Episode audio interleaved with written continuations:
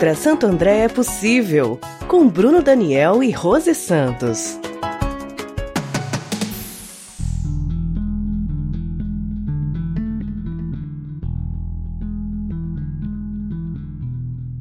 Gostaria de apresentar uma mensagem a toda a população de Santo André. Sou andreense de nascimento e coração, professor, servidor público e engenheiro civil formado pela Escola de Engenharia Mauá. Também sou mestre em Administração e Planejamento Urbano pela FGV, doutor em Ciências Sociais pela PUC e pós-doutor pela Escola de Altos Estudos em Ciências Sociais, em Paris.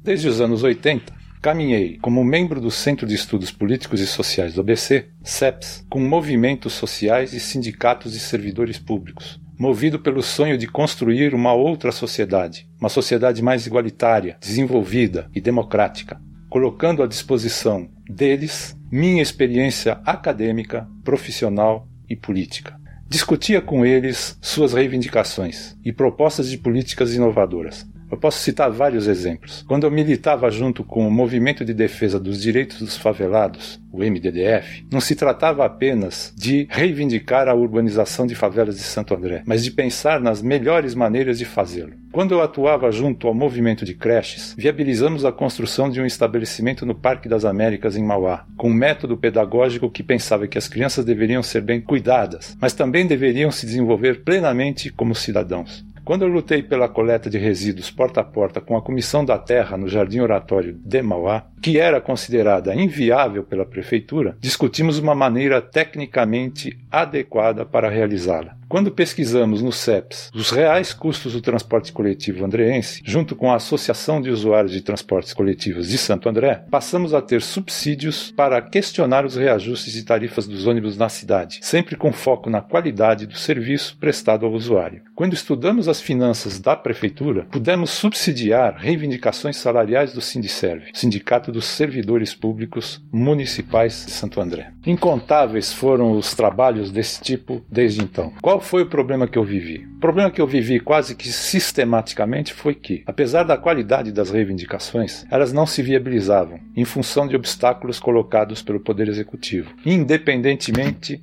da cidade e de qual partido ocupava o poder. Morei por seis anos na França como exilado. Tive a oportunidade de conhecer e estudar experiências inovadoras de políticas públicas em vários países europeus. As reflexões desse aprendizado me possibilitaram pensar em utilizar como referência para a nossa cidade ações exitosas e criativas relativas à gestão pública e à participação popular. No meu retorno ao Brasil em 2012, decidi trabalhar com uma nova possibilidade da esquerda brasileira, fiel às minhas raízes, e filiei-me ao PSOL, Perguntava-me então se seria o caso de deixar aos outros a tarefa de governar, voltando as costas para as demandas sociais. Desde 2017, então, coordeno no partido estudos sobre políticas públicas para Santo André, com vistas à elaboração de um programa a ser apresentado à sociedade andreense que aponte para uma outra maneira de governar, imaginando um futuro pautado pelo desenvolvimento econômico inclusivo e socioambiental, que aprimore a democracia representativa eleitoral e a democracia participativa, e ainda por cima que reduza as desigualdades. Novamente aqui aparece meu desejo de colocar o que aprendi, agora através do PSOL, a serviço da sociedade andreense, para apresentar e dialogar com ela nossas propostas inovadoras para a cidade.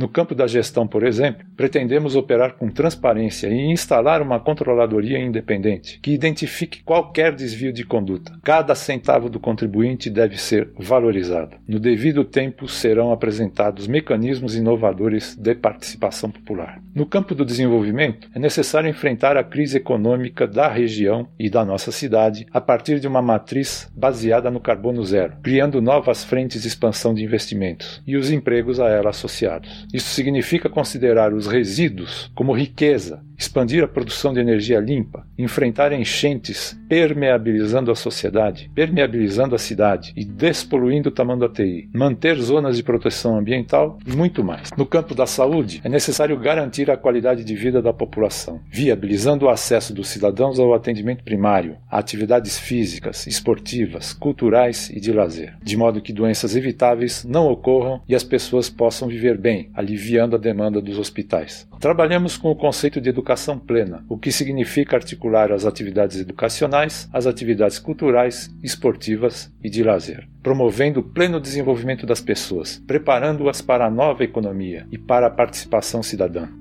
Quanto ao transporte, devemos considerá-lo como um serviço, de modo que os diferentes modos de deslocamento estejam integrados, sejam melhores e mais acessíveis. Isto significa privilegiar a mobilidade ativa, o transporte a pé e de bicicletas, e o transporte coletivo. Aos 67 anos e com uma vida inteira dedicada à luta contra as desigualdades e por um novo modelo de sociedade, candidato-me à Prefeitura de Santo André para viabilizar tudo isso e muito mais para nossos cidadãos e com os cidadãos. Fica o convite a todos para conhecer essas e outras propostas inovadoras, de modo a tornar realidade aquilo que estamos apresentando à sociedade. Uma outra Santo André é possível.